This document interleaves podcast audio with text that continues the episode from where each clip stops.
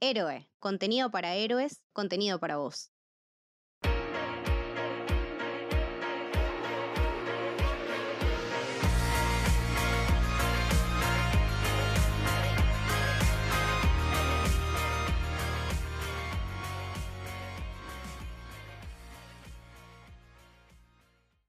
Bienvenidos, bienvenidas, bienvenides al Camino del Héroe. Yo soy Camito. Hoy estoy con Mili. Hola, Mili. Buenas, ¿cómo va? Todo bien, muy contenta. Hoy, nada, nos reunimos para hablar de una de las pelis que nos dio, no sé si una, pero muchísimas alegrías este año, ¿no? ¿De qué vamos a hablar hoy, Mili? Vamos a hablar de Ex de Ty West. Uf, Dios Aplausos, bendiga. aplausos. Aplausos, aplausos. Dios bendiga a Ty West. Y me parece que también eh, podemos decir Dios bendiga al terror en el año 2022, ¿no? Como que lentamente estamos encontrando que la mayoría de las pelis que, que rescatamos como cosas que más nos gustan eh, tiene que ver un poco con, con este género. Y estoy, la verdad, muy contenta. De hecho, era, era algo que pedíamos en, en el episodio que hicimos de Titán, ¿no? Que, que vuelva a este género. Sí, fue, fue muy loco porque cuando, cuando la veíamos, esta película, cuando la veía, eh, justo salió a hablar de eso, como teníamos ganas de ver una película que también diera miedo o que también fuera slasher, no sé, como que sí hubiera mucha sangre y, no cosas, bueno, lo que se dice como no tan terror elevado, ¿no? Eso que se puso también un poquito de moda, del terror elevado. Eh, y tenía ganas de ver algo, algo así, pero a la vez que tiene un montón, un montón de cosas para decir. Y como decías vos, yo sostengo esta teoría, para mí desde el 2020, incluso antes, todos los años, eh, me parece que las películas que más resuenan o, que más eh, tienen cosas para decir de maneras más originales y hasta con muy poco presupuesto es el género del terror. Con muy poco presupuesto, bien, bien vos lo dijiste, ¿no? Porque realmente aparte si miramos un poquito para atrás la filmografía de, de Ty West, vemos que todas sus pelis también vienen de ese lado, ¿no? Cosas eh, no muy pretenciosas, pero llenas, llenas de información y es un tipo que me parece totalmente transparente. Eh, que me encanta su manera de comunicar las cosas que le apasionan y esas eh, películas y esos autores que lo influenciaron todo este tiempo. Es muy notorio, de hecho, nada, tuvimos el, placer de verla juntas y creo que la peli dura una hora cuarenta, nos duró como tres horas porque la, parábamos y llorábamos y gritábamos y decíamos, no puedo creer, este chabón. Eh, no, no sabía que alguien podía hacer una cosa tan preciosa como esta película de terror, juntando todos los géneros que a nosotras nos, nos gustan tanto, ¿no? Sí, sí, aparte, no sé, pensaba, eh, House of the Devil, a mí me parece buenísima. Pensar que es una película. O sea, el chabón hizo prácticamente una película sobre un personaje, nada más. Y después, bueno, lo otro, medio que son todos un poco extras, pero el, el tipo en una casa y con un personaje ya generó toda una película de terror magnífica. Y acá con Ex, con un poco más de presupuesto, con más personajes y con más tiempo, generó cosas como muchísimo más interesantes. Muchísimo más interesantes. Sí, y me parece que también va de la mano de eh, lo que nosotras rescatamos eh, mucho en el episodio del Padrino, esto de el diseño de producción, ¿no? Y de lo lindo que es y lo bien que se nota y lo importante que es utilizar bien eh, la guita del diseño de producción, o sea, que no es solamente zaraza, que no es solamente poner cosas lindas o cosas random y que parezcan eh, llamativas o, o que sean guiños por alguna razón cualquiera. Eh, este tipo literalmente utilizó todo el espacio que tuvo disponible desde el primer minuto, desde el primer segundo en que aparece la película en pantalla, ya sabes que vas a ver algo completamente distinto. Esta cosa también de acercarse muchísimo al estilo de filmar de los 70s, ¿no? Como decías vos en, en House of the Devil, por ejemplo, pero también con estas cosas muy de Coppola, de aprovechar absolutamente todos los elementos eh, y sacarle el mayor jugo al diseño de producción, que bueno, me parece que eso también va muy de la mano con lo meta que es la película en sí, eh, como que estamos viendo todo el tiempo una película adentro de otra, creo que es, no sé, la mejor Inception que, que vi en mi vida, la otra Inception no la conozco. Sí, de, de hecho, bueno, algo que, que dijiste vos es una línea de diálogo de uno de los personajes. Yo tuve problemas con esta película, la vi muchísimas veces, pero que me gustó muchísimo. Eh, creo, pude ver muy pocas películas en el año por cuestiones de tiempo. Creo que la mitad es haber vuelto a ver esta. Eh, vale, vale mucho la pena. Lo dice uno de los personajes, tipo, uy, filmar en este lugar nos va a resumar en, producción. Como es re enriquecedor, o sea, es un personaje medio pesado, el del director de la, de la película porno que están grabando los personajes, pero, pero nada, eh, o sea, está hablando también el, el, director. Y esto que decías vos es súper meta porque como que él habla mucho a través de sus personajes eh, y también tiene muchísimo esto que nos gusta, como decías vos antes, tiene muchísimas influencias del, cine que más nos gusta, de los directores que más nos gustan, eh, pero tiene cosas nuevas para decir. No son referencias, no es simplemente, eh, no sé, un plano haciendo el honor a, no, toma conceptos, realmente toma conceptos fundamentales del cine del terror y plantea algo totalmente nuevo. Eh, bueno, yo qué sé, para mí recontra. Está bien que lo veo en todos lados, pero bueno, para mí es muy, muy, muy cine de Hitchcock. Todo lo que toma. Todo lo que tomó para. como las ideas principales o la manera de generar tensión. Eh, es, bueno, que mismo lo dicen en la película también. Sí, sí, sí. Eh, me suena también mucho, bueno, del lado del western, ¿no? Estos momentos de estas presentaciones de los personajes y estos momentos donde están uno en contra del otro, esas aperturas de puertas, esos planos que se encuentran tan de frente y tan abajo. Eh, unas puestas en escena también muy, muy del, medio del lejano oeste. Eh, lo, reinventa todo. Eh, también es esto que decimos, ¿no? Que, a ver, no hace falta ser un acérrimo fan de, estas cosas para que la película también te llame la atención. Eh, creo incluso que pone algo tan eh, polémico y tan profundo, ¿no? Como es el tema de envejecer, de la belleza, de la fama, de ser olvidado o no, de quién te va a recordar, de este cine que, bueno, de hecho eh, me remonto un poco a, Once Upon a Time in Hollywood en el momento en el que están pasando por el, cine porno que está haciendo la premiere y, y, que Sharon Tate dice, Dirty Movies have premieres, tipo, sí, amor, Dirty Movies eh, nos dieron este tipo de cosas. Eh, entonces, eso también es tomar un poquito el cine de Tarantino, que bueno, es el, es el maestro también de, de reinventar estos géneros. Y sí, definitivamente tiene, bueno, creo que es la, película más eh, Hitchcockiana de él por excelencia, esa escalera ahí todo el tiempo, esas cosas de... No, es, es, es buenísima. Eh, es como decías vos, o sea, no es que no, no la vas a entender si no tenés un bagaje de información enorme, pero la verdad que tiene homenajes muy lindos. Con lo del cine western, a ver, yo elijo creer que el personaje de Martin Heverson no se llama Wayne de casualidad digamos que John Wayne fue eh, el actor western por excelencia, actor fetiche de nada de Howard Hawks, también con Ford, o sea, es un representante del western, o sea, para mí es John Wayne, Clint Eastwood, básicamente son como los dos eh, que para mí me remiten al, western. Y nada, que después también el personaje del viejo se llame Howard, como Howard Hawks, uno de los mayores directores también con unos western de la puta madre. Bueno, nada, elijo creer que no, que no es casualidad. Y en relación a lo de Hitchcock, nada, si, bien incluso en la película hablan de él, incluso hablan de Psycho, que es medio, no sé, a mí me, produce como, parece medio loco que la película más conocida de Hitchcock sea Psycho, que es una película de terror de re bajo presupuesto. Hay un montón de mitos alrededor de esa película, pero por ejemplo lo que dicen eh, los personajes de eh, nada, bueno, esto se hace para disimular el bajo presupuesto en, la producción. Eh, y la verdad que, bueno, en Psycho pasó, pasó lo, mismo. Realmente Hitchcock tenía muy poco presupuesto para hacer esa película. De hecho, bueno, empeñó su casa y toda la bola y demás.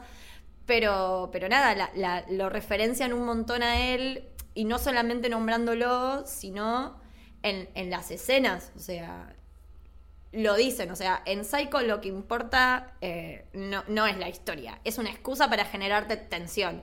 Y básicamente... Claro, es el famoso claro, y, y, básicamente es, es, es eso, pensar que en la película inicia, están los dos policías en el sótano, ven algo que los horroriza un montón y vos decís, wow, que empezás la película y decís, wow, ¿qué pasó acá? ¿Querés saber qué pasó? Y al final era el cuerpo de una persona que ni siquiera era de los protagonistas. O sea, era de un X que los viejos tenían secuestrado. O sea, ni siquiera era tan importante eso. O bueno, la escena del cocodrilo. Eso es básicamente el suspenso hitchcockiano gritando ahí a más no poder.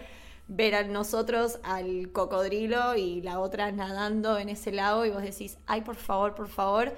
Eh, nada, tiene un montón, un montón de, cosas. Mal juntar algo aparte tan, tan icónico, ¿no? Como vos decís, estos elementos hitchcockianos con algo tan eh, rememorante al cine de terror como es eh, Frey vs. Jason o Jason, ese lago, esa casa. Eh, bueno, los viejos, ni hablar, ¿no? Esta pareja tan, tan creepy. mención especial por siempre, si, nos metemos un poquito más en, en el cast, Mia Goth, por favor, señora señora, por favor, o sea... Piedad, clemencia. Eh, ya, la verdad, ya, o sea, con, ese porte que tiene, no podía esperar eh, otra cosa. Su manera de desenvolverse todo el tiempo, este aura de misterio y a la vez de que no se come una, pero que uno nunca sabe muy bien dónde ella está parada.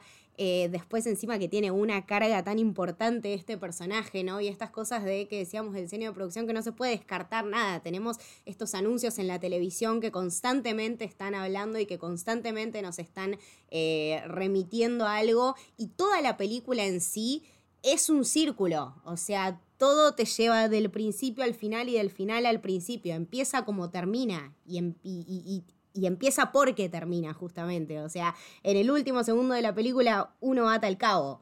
Y dice, claro, todo esto que vi, claro. así empezaba la película.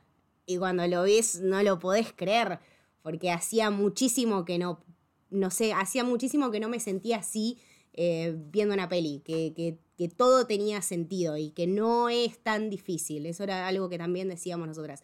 No es tan difícil hacer una buena película si uno tiene muy en claro las cosas que quiere decir. Y no tiene que ser complicado, ¿entendés? No tenés que ser, eh, no tenés que hablar de, cosas eh, inentendibles. Es una película de terror que te quiere hacer pasar un buen rato con un buen slasher. Sí, es que para mí las buenas películas a veces no son tanto las que tocan temas profundos, sino las que encuentran maneras de contar esas historias de una manera justamente original. O sea, a mí el cine no, no, no me tiene que, decir o que explicar, a mí me lo tiene que mostrar, yo lo tengo que poder ver. Eh, nada, no tiene mucho que ver, pero el otro día vi una película que no me gustó y estuve tratando de ver como, uy, ¿por qué no me gustó? ¿Por qué no me gustó? Y era porque, claro, o sea, todo el tiempo en la película se hablaba de cosas, pero no las mostraban. Entonces yo no podía empatizar con algo que no estaba viendo, simplemente me lo estaban contando todo el tiempo. Y, creo que acá pasa, pasa mucho eso, todo es, todo es muy palpable.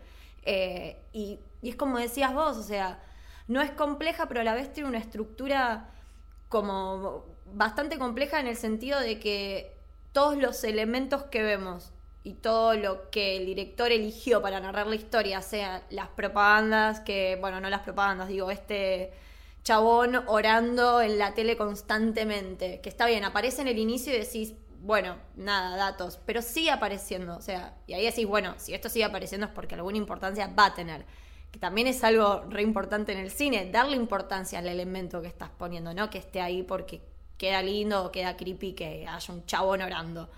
Y nada, bueno, la película de terror que este grupo de, de personas están rodando en el rancho de estos viejos. La historia en sí, todo dialoga, o sea, realmente resiste muchísimos rewatch porque cuanto más la ves, más te van cerrando todas las cosas.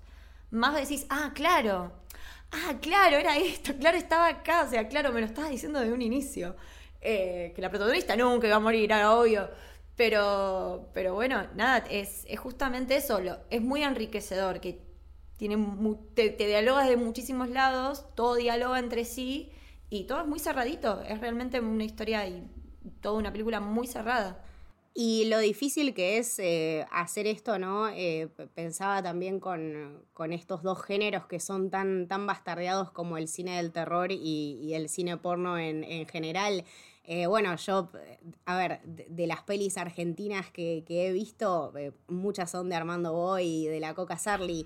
Mis Entonces, qué, cosa, pero tiene también ahí como un aire, ¿no? Como todas las partes de fuego, eh, esta, esta, cosa de, la fe fatal, pero que bueno, también tiene muchísimo para decir, ¿no? Esta, este momento donde Brittany Snow eh, literalmente le enseña al chabón cómo hacer la toma, le dice, no, no, mira, o sea, está muy lindo lo que estás haciendo. Ahora, si lo haces así, te queda 84 veces mejor. Y loco, la piba tenía algo para decir. O sea, no, no estamos plantando la bandera de ningún feminismo extraño, no estamos queriendo, eh, no sé, hacer eh, un show de nada, simplemente con qué poco se puede comunicar algo tan importante, ¿no? La importancia de las mujeres en el cine y de cómo realmente le cambiaron la visión a los hombres, como bueno, eh, mucho también me parece la parte hitchcockiana y, nada, la influencia de las mujeres en, su vida y en, el cine en general. Eh, de hecho, a ver,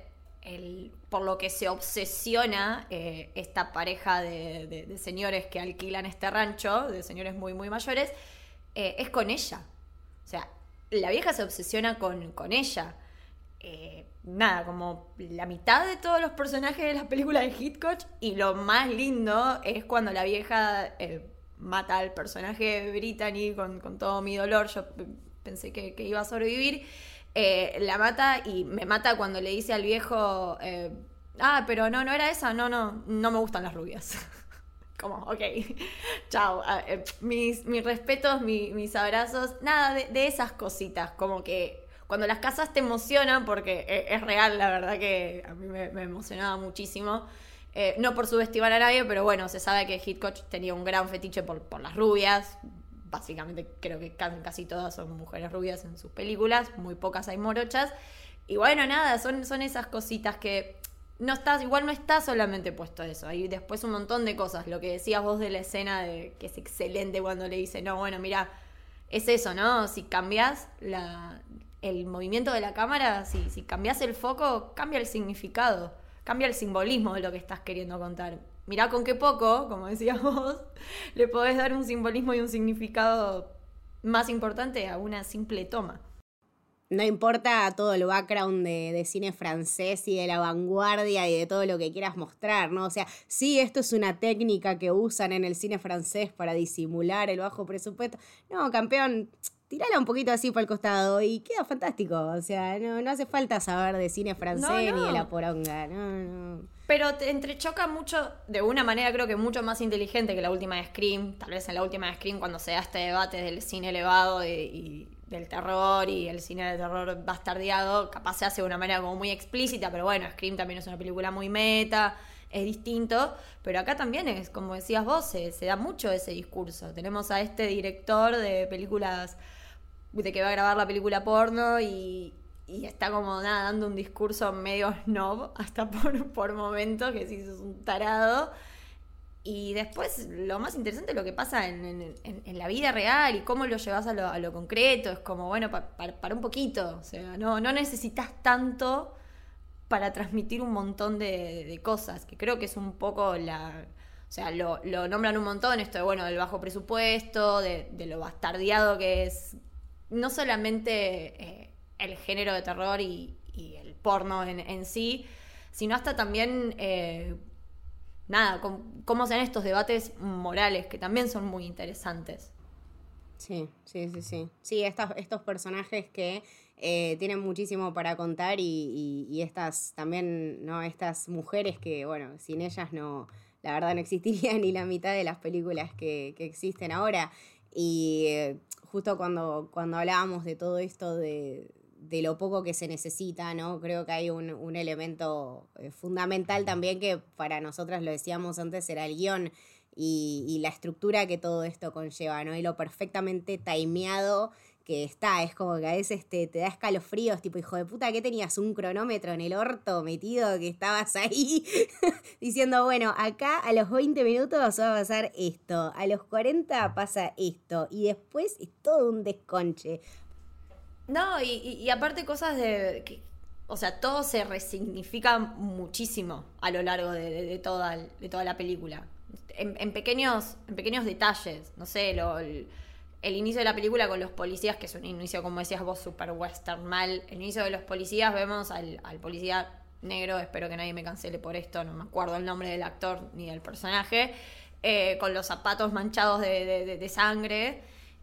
Y claro, después cuando nos remontamos al, pasado, 24 horas antes de que sucediera eso, vemos cuando los personajes pasan por una ruta, se cruzan con este mismo policía que está pasando por un lugar donde hay una vaca descuartizada, básicamente. Y ahí es donde el chabón tenía los zapatos manchados de sangre. Detalles, pero lo mismo que el, que el personaje de Maxine diga, ay no, no me gustan las vísceras y las tripas, me hace muy mal. y vos un poquito te reís. Bueno, amiga, abrochate el cinturón, hermana, porque. Claro. Uh, no sabés que te reís cuando lo dice, porque sí, sí, eh, claro. Ahora decís eso. Eh, no, es, es, nada, es, ese inicio es tremendo, me parece que también eh, los personajes en sí son muy personajes y son muy importantes y son muy definitivos, ¿no? Tenés, bueno, a la It Girl, que es tipo la estrella total, Brittany Snow por excelencia. Boluda, ¿cuántos años? Es hermosa. Espléndida. Yo la podía creer cuando la veíamos, decía, ese escoso, no, no puede ser. Lo es, está igual que hace 20 ah, años. Como que la, vimos, no le vimos la carita nada más, ¿no? O sea, en su entereza. No, no, no, o sea, la, vimos como en todo su esplendor y, vaya, qué esplendor.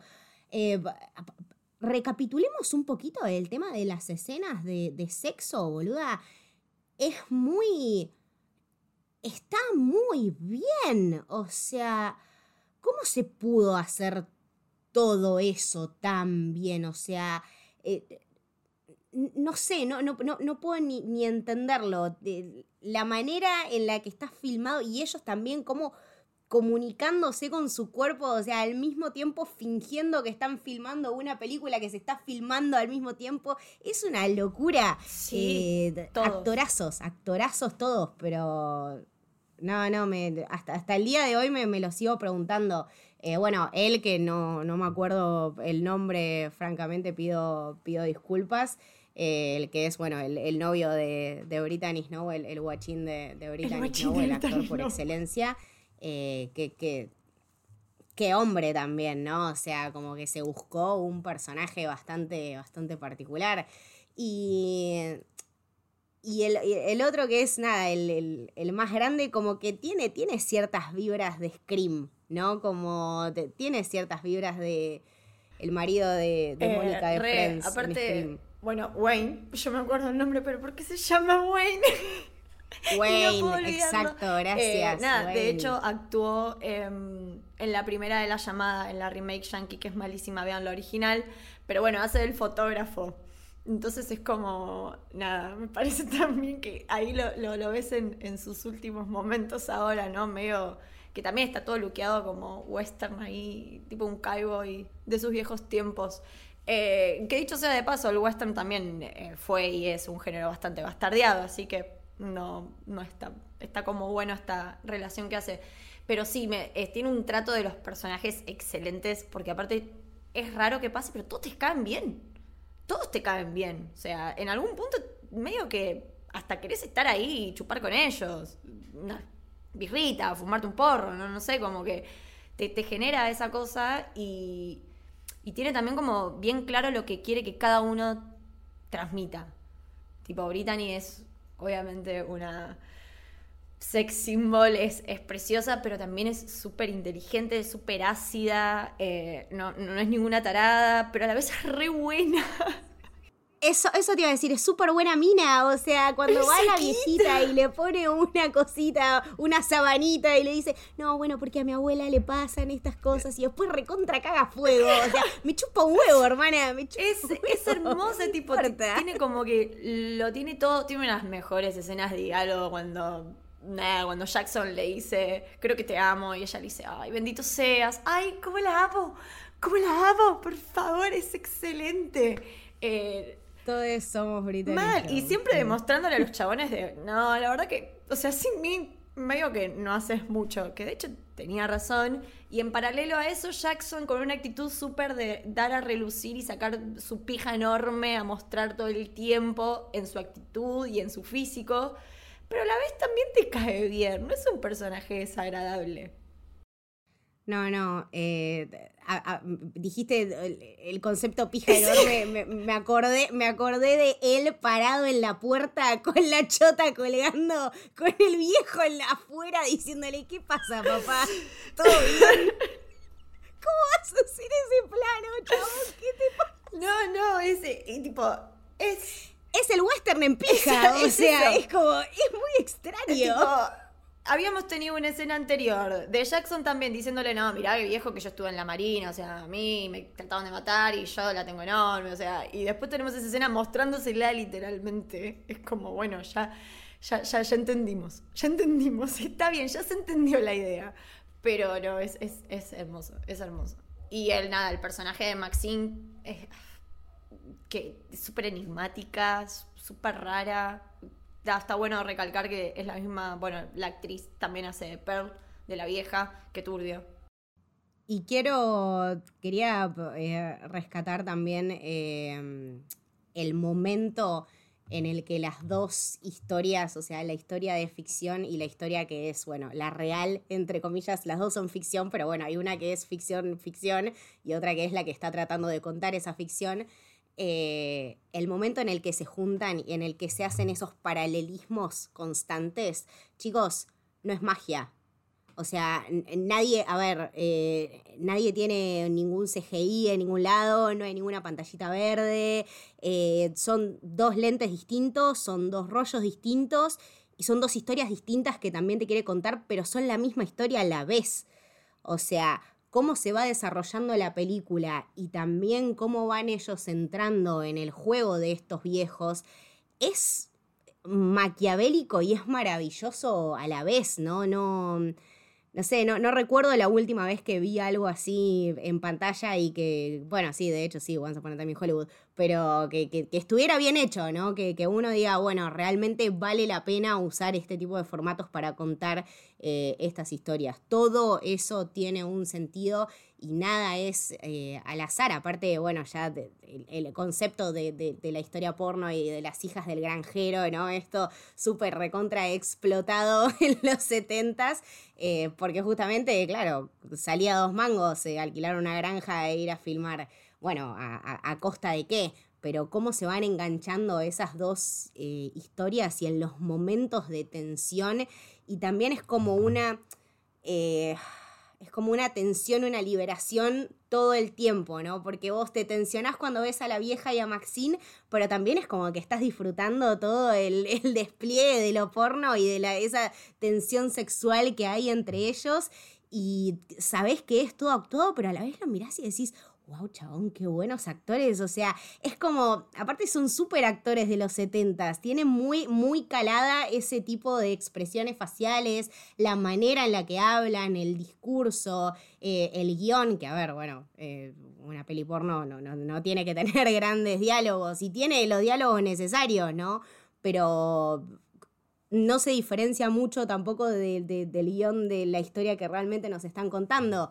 Entonces eh, es casi, sí, es, muy loco, es muy loco. Es como ver el, doble discurso es uno solo, realmente. Mal, eh, a mí me, pasó de después con el tiempo de, verla, eh, encontrarle cierto paralelismo, no porque tengan algo que ver, pero por ejemplo, lo que hizo Hamaguchi con Drive My Car es muy parecido son, es la historia principal, la obra de teatro que se está haciendo y unas cintas eh, que se van reproduciendo a lo largo de la película. Drive My Car es una película dramática de tres horas más o menos. Eh, sin embargo, esta es una película de una hora y pico. Drive My Car es excelente, eh, la amo, me gustó muchísimo. pero digo, esta hace algo muy, muy parecido y, con muy con muy poco y con muy poco tiempo también real en, pantalla. Y creo que con esto que vos decías eh, va, va atado de, lo de la época, ¿no? Como en Once Upon a Time resentís la época, en Licorice Pisa pasa algo muy parecido, entendés mucho el contexto. Acá también se da mucho esto de, bueno, ya te están diciendo que se pasó del cine y llegaron las cintas. Eso fue un quiebre enorme en la industria del cine. De hecho, en Boogie Night se ve un montón de Paul Thomas Anderson acá eh, tipo entras en, ese, en ese contexto y también con todo esto de, bueno, de un poco la farsa que significaba esta liberación moral, ¿no? Bueno, esta onda de ahora se, se caen ciertos moralismos y sin embargo era como de manera media que medio superficial. Sí. Claro, pero está buenísimo porque tiene estos personajes súper fuertes como que, te dan esperanza y como que tienen discursos súper válidos. Eh, y creo que se da mucho y es muy interesante todas estas charlas que, tienen con la novia del, director de la película porno, que es, bueno, al inicio media mojigata y después medio que cambia un montón, pero al final también termina siendo una estúpida, así que no importa mucho. Mamita, sí, pobrecita. Pero, claro, pero bueno, toma también todos esos elementos y, y nada, dialoga muy bien y transmite muy bien también todo el, todo el contexto en, en, sí. Y eso que no pasa en una gran ciudad, o sea, es toda la película en un rancho, no, no es que ves mucho del mundo en ese momento. Claro, sí, sí, sí, sí, sí. Eh, otro, de los, eh, de los momentos que, me había llamado muchísimo la atención era este de la Mujer Maravilla, cuando ellos están eh, comprando las cosas en el almacén, ¿no? Que ya, o sea, ya desde el preciso momento en el que la camioneta se detiene hasta que vuelve a arrancar, son esas cosas que también decíamos y que eh, conversábamos cuando estábamos grabando el episodio del Padrino de, parece que este hijo de puta le puso cruces en el piso a todos y les hizo repetir la toma 85 veces para que todo fluya de manera casi teatral, ¿no? Eh, es realmente muy loco cómo se va dando todo y esta cosa de que nada es coincidencia esto de, bueno, eh, el, paquete de la Mujer Maravilla, ella también muy, muy luqueada de, esa manera. Eh, te está también queriendo decir algo, ¿no? ¿Qué cosas eran, qué cosas eran las respetadas o las válidas en esa época? Y las ganas también que tenía ella, ¿no? De, serlo. Creo que ella en un momento dice, yo voy a ser la, la, Mujer Maravilla, o te gustaría más si fuera la Mujer Maravilla, o algo así. Eh, claro, sí, el, cine que realmente, el, cine mainstream, digamos, con, contra, eh, bueno, la, historia que, nos quiere contar, que es, bueno, de, una peli porno. Obvio, sí, y, que aparte, a ver, eh, también cómo eso dialoga con la película, porque ella dice, yo, quiero ser como Linda Carter. Ser como Linda Carter es ser la heroína. Ya también un personaje le dijo que ella tiene el factor X. O sea, en realidad desde un inicio sabemos, sabemos que ella va a ser la heroína siempre. Porque en un momento medio que se tantea la idea de que, bueno, capaz esta que es la mojigata, como las mojigatas siempre sobreviven en las películas de terror, pero no, porque se mancilla, porque también medio que, entre comillas, obviamente cae en el pecado, entonces ya deja de ser virgen. Entonces es como si, obvio, obvio, todo el tiempo iba a ser ella nuestra heroína, porque era la elegida, es como tenía ese condimento especial. Eh, y sí, con, lo de la revista de La Mujer Maravilla, aparte vos hablaste de esta escena de cuando van al almacén cuando bajan y llegan al rancho, también es una escena alucinante, es un plano secuencia bellísimo, todos bajando de la camioneta y todos... La camioneta que se abre. Se abre, mal, y ella volviendo a entrar, agarrar la revista e irse, es como... Ay, esas cosas que, eh, no sé, em, emocionan muchísimo. Sí, sí, sí, sí, sí. No, tiene, tiene la verdad eh, esos momentos, nada, realmente inolvidables. No, algo para rescatar que vos lo dijiste antes y a mí se, me pasó de lo de la estructura del guion, que es perfecta. De hecho, toda la parte más slasher y de sangre empieza más o menos a la mitad de la película, pero antes tuvimos como 40, 45 minutos previos de pura tensión y, de pasarla bastante mal. Em, bueno, además de eso, todo lo de la película porno también eh, que además de que sí, es re linda, está muy bien filmada, ese efecto sepia me parece hermoso. Eh, también como en algún punto, bueno, toda la, escena para mí de, de Brittany y el, personaje de Jackson funciona muy bien, es como muy sensual, pero la parte de, ella, la parte toda de, Maxine, la hacen como re turbia. Está bien que la música como medio el de Rosemary, medio que no acompaña, aparte después aparece la vieja, eh, pero también tiene como como esta cualidad de poder cambiar de, de climas. Como primero es como re sexy y te está re llevando y de repente se vuelve todo como muy turbio o de repente está todo como re arriba y de repente se vuelve todo depresivo como cuando lo ves al chabón eh, todo ahí llorando el director porque es un idiota. Eh, o incluso con los viejos pasa mucho esto, o sea, te dan rechazo, pero en un montón de momentos te dan pena y hasta empatizás y hasta decís, sí, claro, obvio, es como re feo. Em, es como nada, medio loco cómo maneja todos esos cambios. Y además eh, que te los muestra en un momento de intimidad realmente muy fuerte, ¿no? Yo la verdad no recuerdo la última vez que vi dos viejos cogiendo en cámara de esa manera. Es algo que es para rescatar. O sea, si vamos a hacer una peli que se trate de una peli porno, hagámoslo bien y no escatimemos en absolutamente nada. A ver, chicos, eh, sé que a muchos le, no los, o sea, sé que muchos no podrán creer esto, pero los viejos también cogen.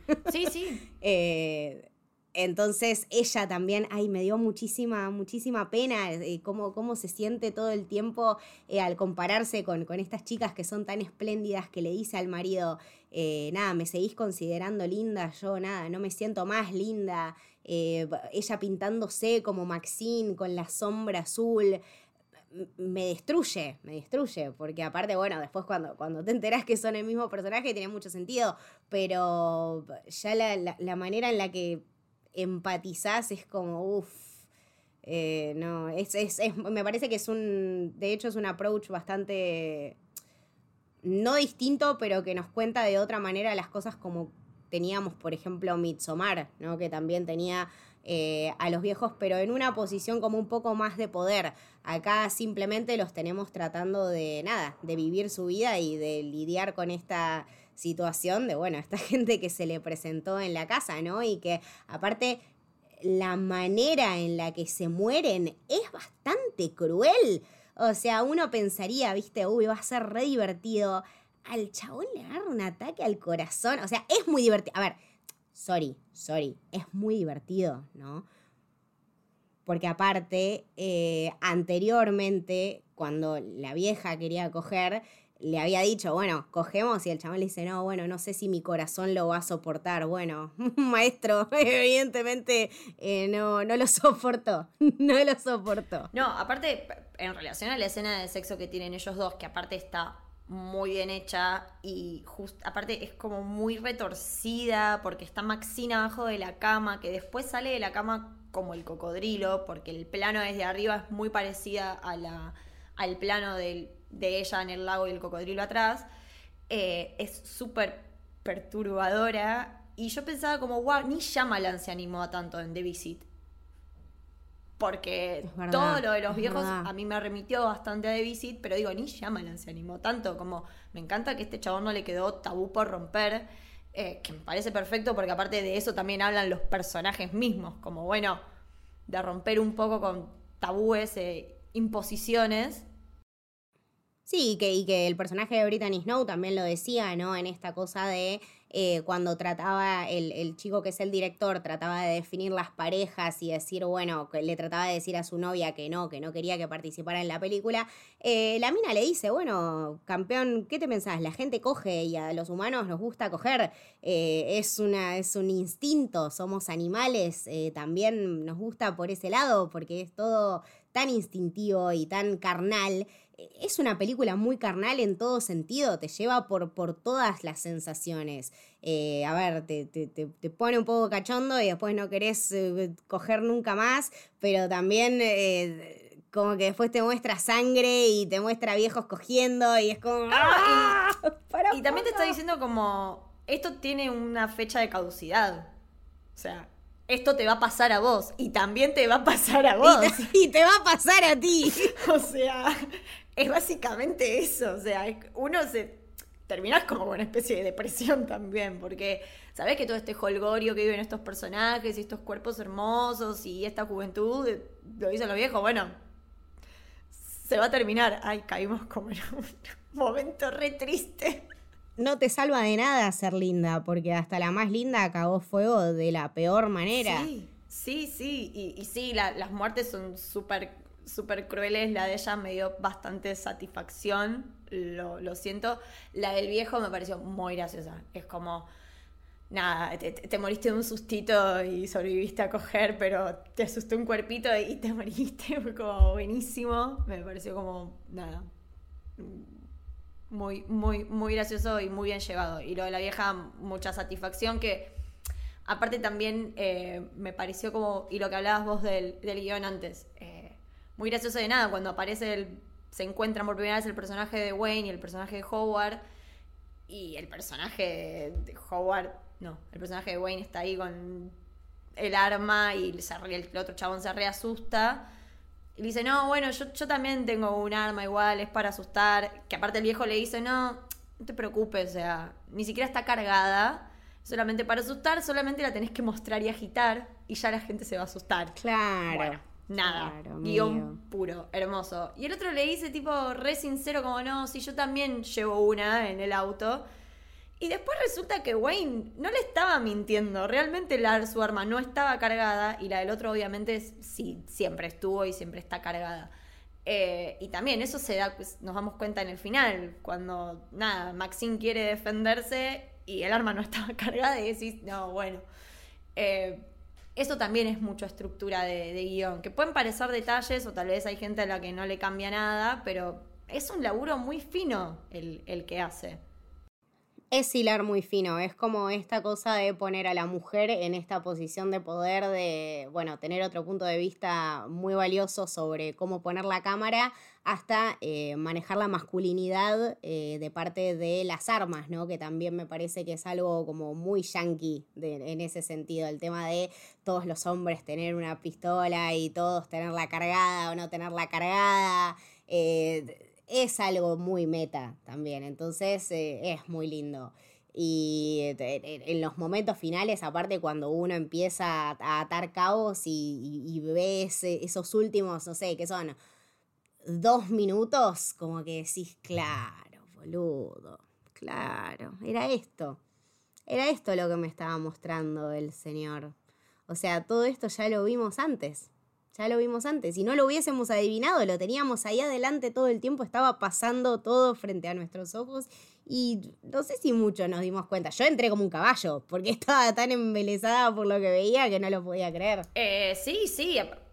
aparte, eh, nada, tiene mucho de estos... Eh, como medio, no, no sé si plot twist, pero bueno, esta media cosita de, de que el chabón que escuchábamos todo el tiempo orar al final era el padre de, Maxine, eh, que bueno, también es como una especie de elegida.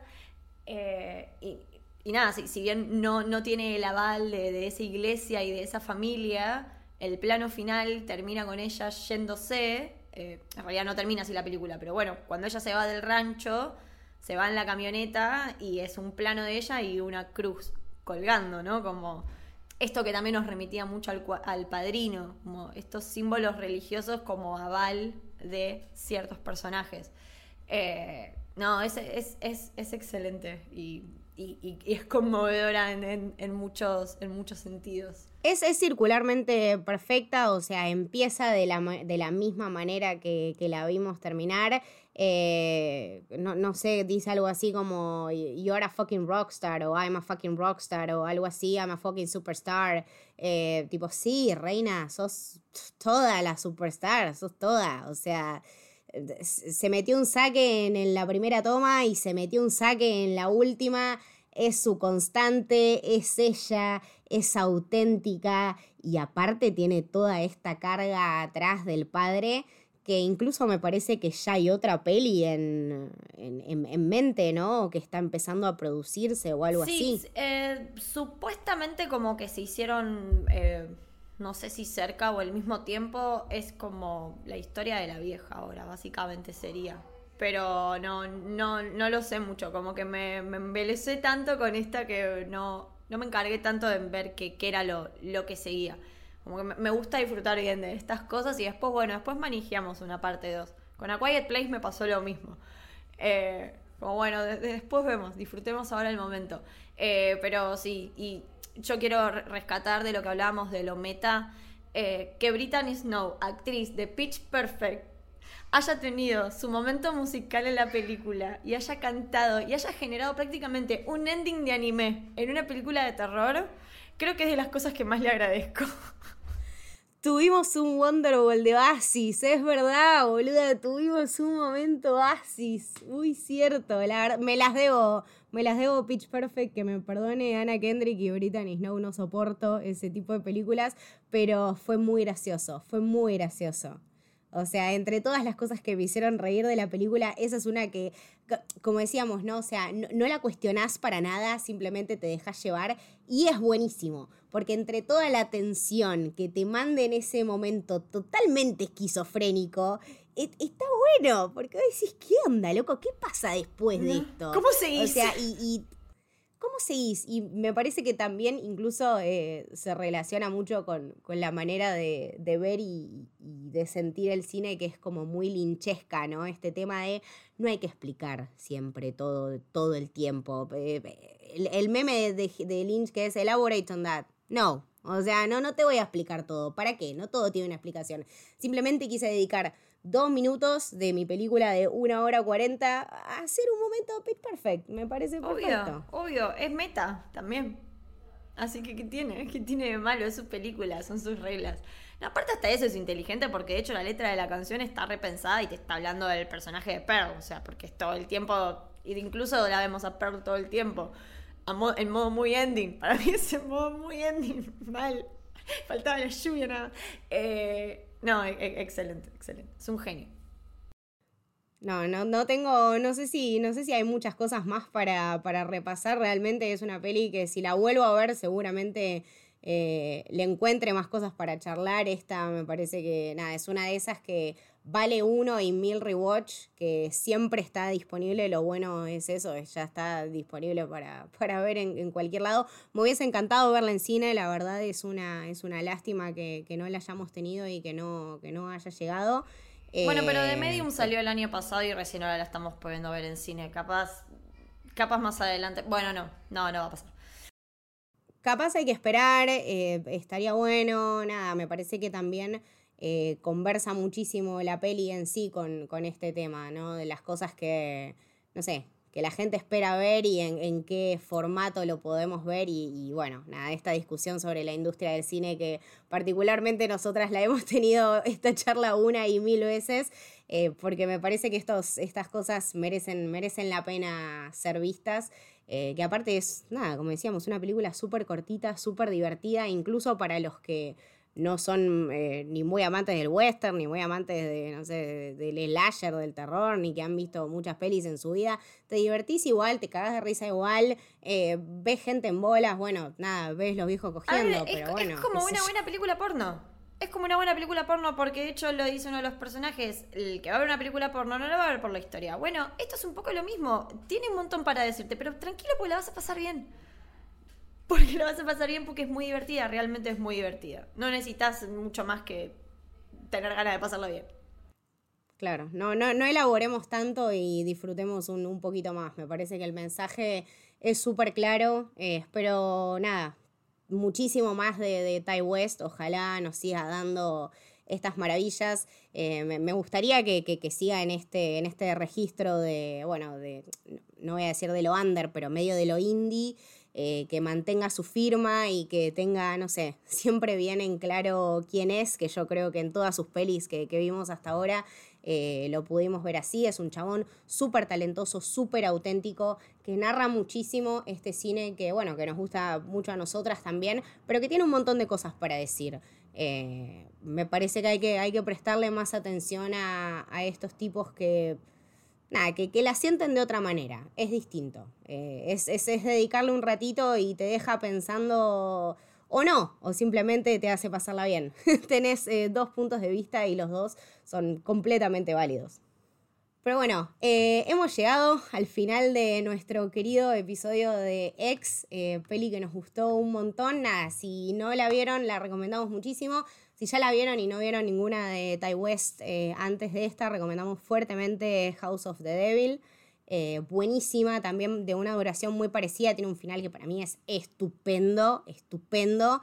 Eh, y tiene unos momentos de tensión bastante jodidos. Así que bienvenidos todos al cine de West y ojalá lo veamos por, muchos años más. Eh, Mili, ¿dónde te podemos seguir? ¿Dónde te podemos escuchar? Eh, bueno, en Twitter como Disilient con doble S guion de abajo. Y nada, de Casa Héroe, El Camino del Samurái, ahí me encuentran hablando de anime y demás, es cosas chinas, japonesas.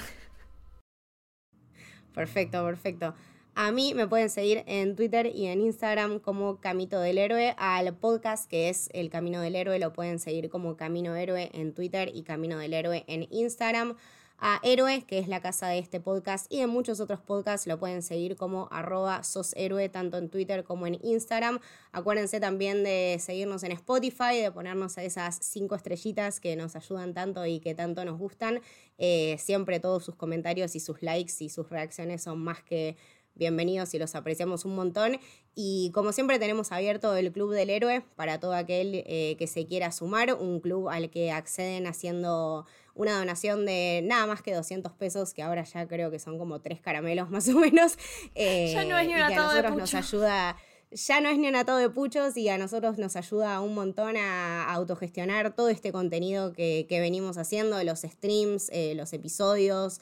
La verdad, nada, es, es un laburo, es, es, bastante laburo sentarse y preproducir y sentarse y editar y publicar y bueno. Eh, con eso nos, ayudan un montón y comentando y likeando y, acercándose a nosotros eh, de esa manera también. Cualquier duda nos pueden escribir a todas nuestras redes y los esperamos para más episodios. Este fue El Camino del Héroe, espero que les haya gustado.